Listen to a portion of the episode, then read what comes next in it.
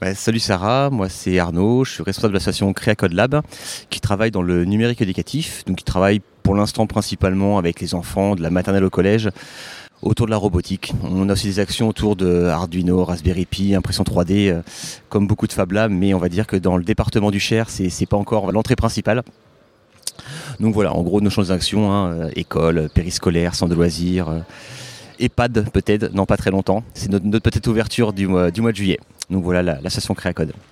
Donc un maker, un maker. Ah, un maker pour moi, ça serait euh, une personne qui fabrique, qui crée, Euh, mais je dirais d'un point de vue euh, communautaire et non mercantile. Je, je le verrais comme ça.